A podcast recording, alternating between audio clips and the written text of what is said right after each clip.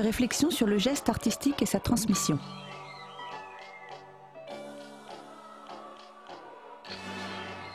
Lorsqu'on observe un artiste transmettre quelque chose de son art, l'on peut se demander ce qu'il se passe réellement lors de cette transmission. Est-ce la transmission d'un savoir-faire De connaissances sur l'art De trucs D'un style? Est-ce que l'artiste en sait plus que son élève? Est-ce que l'artiste sait exactement ce qu'il transmet Ou bien est-il ce maître ignorant dont parle Jacques Rancière?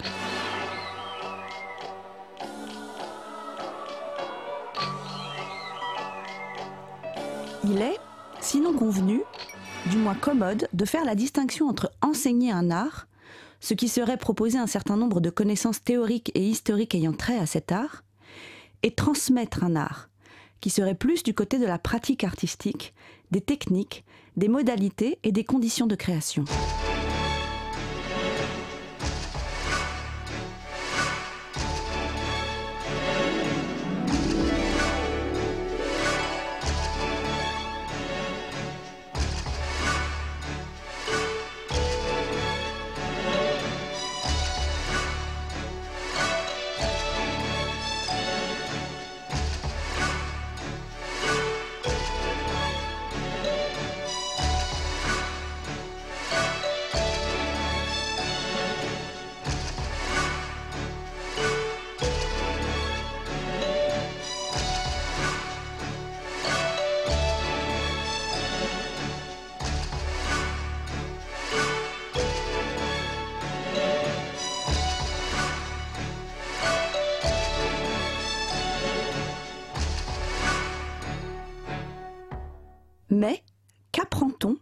Lorsqu'on étudie un art Certainement pas le talent, le génie, le je ne sais quoi. Ces expressions qui reviennent toujours lorsqu'il s'agit de définir la présence d'une œuvre, de faire la part entre le beau et le sublime. Que cette œuvre soit une peinture ou l'interprétation d'un personnage par un comédien. Orisa Errata est très clair là-dessus. Il dit je ne vous apprendrai pas à écrire des chefs-d'œuvre, mais je vous apprendrai à écrire du théâtre. Il insiste donc bien sur le fait qu'il transmet une technique, délivre une méthode, développe une méthodologie, mais qu'il ne lui appartient pas de faire surgir le talent.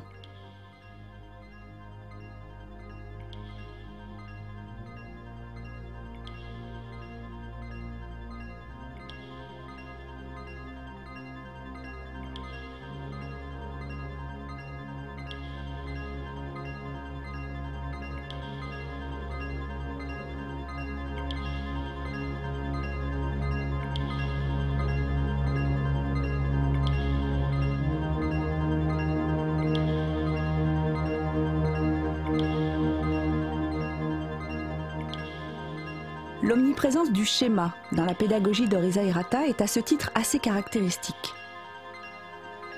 L'écriture théâtrale y est représentée comme une structure traversée de lignes de force, des chocs, des rythmes, des séquences, le tout dans un cadre spatio-temporel à définir, mais dont la nature est toujours semi-publique. Ce cadre très défini, qui informe d'ailleurs l'écriture de son propre théâtre, servira ensuite à l'expression de chacun des groupes d'étudiants, à même de créer quelque chose au sein d'une structure contrainte.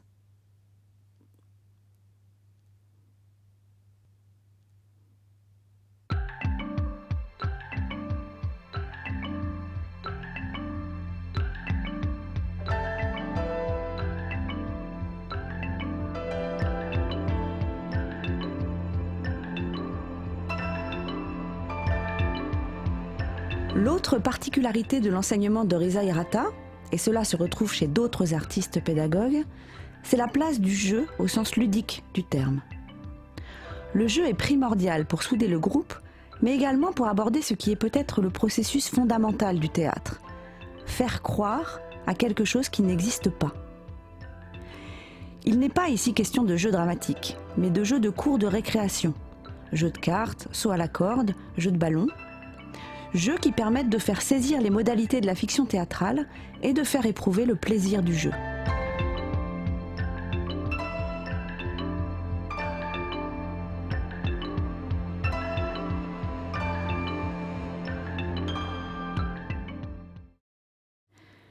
Dans cette perspective, l'élève est celui dont on cultive le désir de créer et à qui l'on donne les cadres de sa création afin qu'il puisse produire un objet dont on est sûr qu'il appartient à l'art même si ce n'est pas un chef-d'œuvre. Le pédagogue donne à l'élève les conditions de possibilité de l'exercice de son art singulier. Et voilà la difficulté de la transmission artistique. La question de la singularité de la création, sa subjectivité absolue, à l'heure où les canons de l'art ne font plus autorité. Dans ce cas, que transmet l'artiste pédagogue? L'art ou son art? Thank you.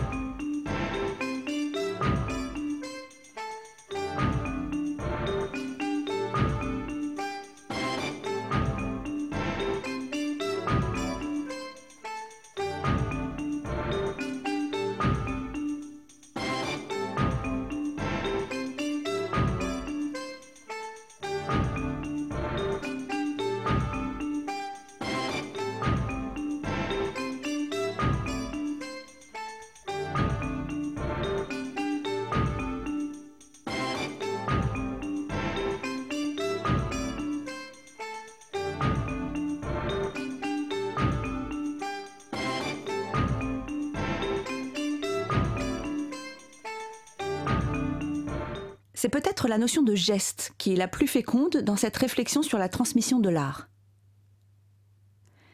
L'artiste pédagogue, c'est-à-dire celui qui crée et celui qui transmet simultanément ou de manière parallèle, transmet un geste singulier par un geste qu'il voudrait méthodique. La notion de geste contient la monstration et la démonstration nécessaires à l'apprentissage d'un savoir-faire ou à la mise en place d'exercices qui, comme leur nom l'indique, permettent de s'exercer à une technique ou bien de s'ouvrir à un état particulier propice à la création.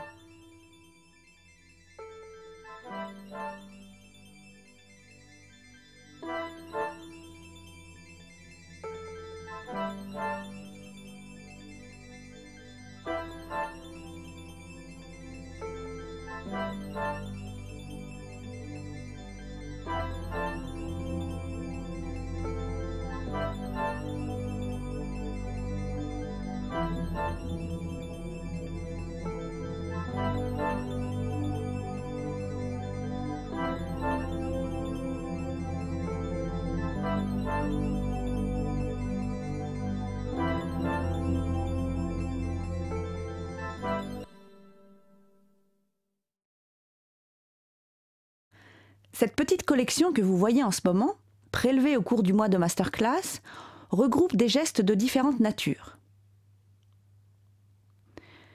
Même si l'on peut supposer que la barrière de la langue aidant, ces gestes sont plus appuyés et plus fréquents que lorsque Risa Hirata s'adresse à un public d'étudiants japonais, nous pouvons néanmoins déceler très simplement quelques constantes dans la nature des gestes et dans ce qu'ils expriment.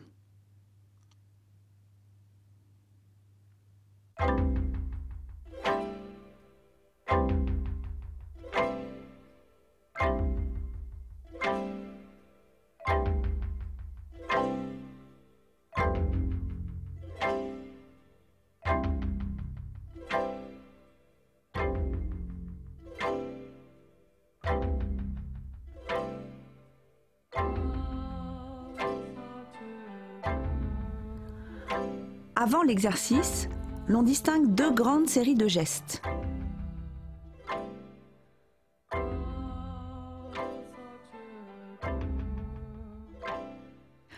Les gestes préparatoires. Préparer, la scène ou l'exercice. Distribuer, expliquer. Ce sont des gestes qui mettent en place les conditions de possibilité de la création, que ce soit en termes de jeu ou d'écriture. La consigne, expliquer, montrer, parfois mimer ou encore dessiner, indique le cadre de la création artistique. Ces gestes sont accompagnés d'un autre type de gestes, ceux de l'attente et de l'invitation. Attendre l'arrivée des étudiants, leur mise en place, le temps de la concentration au moment du début de l'exercice ou de sa reprise puis les inviter à se lancer dans l'exercice, l'écriture ou la mise en jeu de la scène. Cette double posture permet au pédagogue de se retirer et à l'élève de prendre place dans le cadre de l'exercice proposé.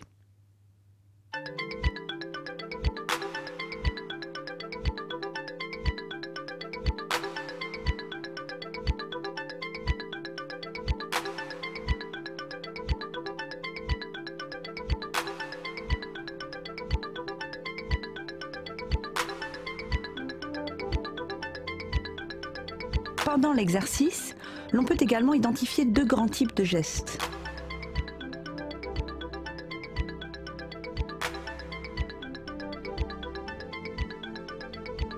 Le regard, l'observation.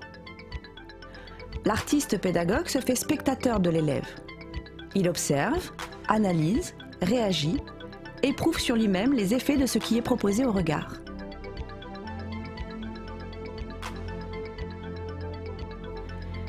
L'interruption, la reprise, le recadrage. Lorsque l'exercice tourne court ou n'est pas bien compris, il est interrompu, réexpliqué ou encore réorienté. Dans le cas d'un exercice de mise en scène, les gestes de la mise en scène sont repris par Orisa Hirata, qui les complète, les rythme ou les efface pour en proposer d'autres. Dans ce cas précis, la limite entre le geste de transmission et le geste de mise en scène est très ténue.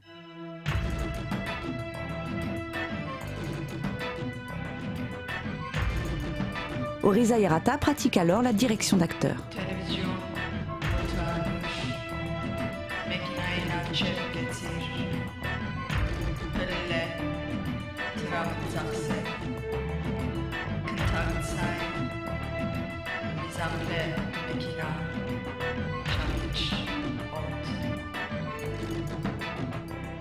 Après l'exercice, trois grands ensembles de gestes prédominent.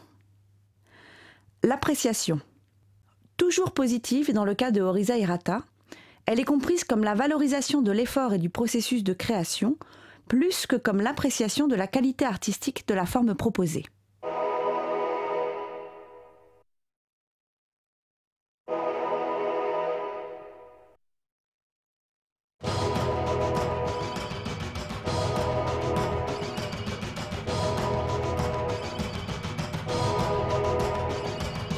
La reprise selon les mêmes modalités que lors de l'interruption.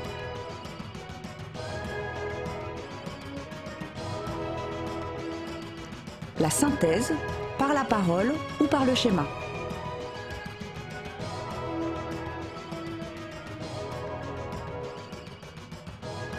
Le geste a donc une valeur communicationnelle qui permet d'entrer dans les processus suivants. Monstration-démonstration, invitation à faire, direction et appréciation du geste produit à partir des consignes et des gestes qui les accompagnent. L'artiste se sert de son corps pour accompagner la parole, la compléter, y suppléer, ici d'autant plus que le référent linguistique commun est absent ou décalé dans le temps à cause de la traduction.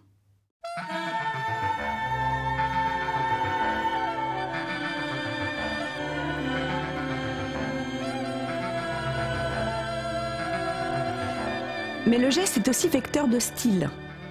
Le geste d'un artiste s'entend comme la marque de la singularité de son art, sa marque de fabrique, ce qui fait que l'on reconnaît telle ou telle œuvre comme étant de tel ou tel artiste. Par exemple, le geste de mise en scène d'Antoine Vitesse n'est pas du tout le même que celui d'Ariane Mouchkine.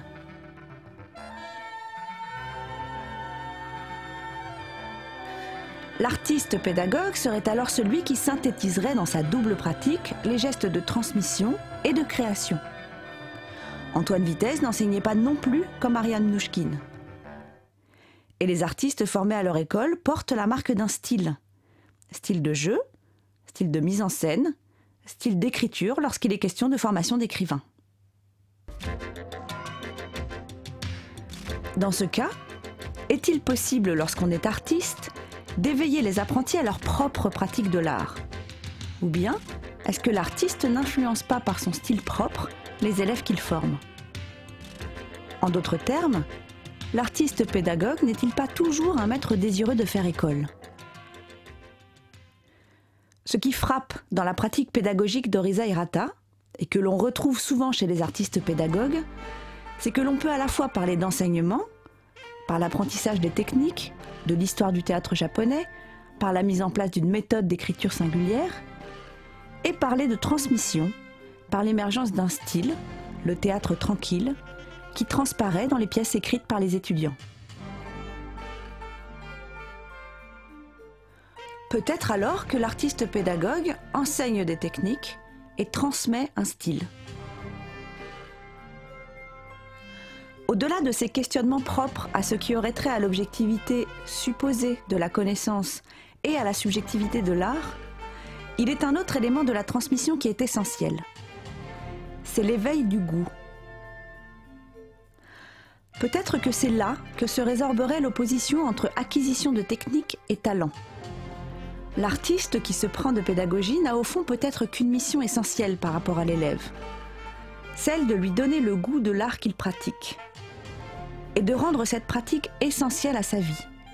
Quand il ne rêve pas, comme Morisa Hirata, de rendre le théâtre absolument nécessaire à la vie sociale et d'en décréter la pratique obligatoire à l'école primaire pour faire du théâtre une véritable école de vie.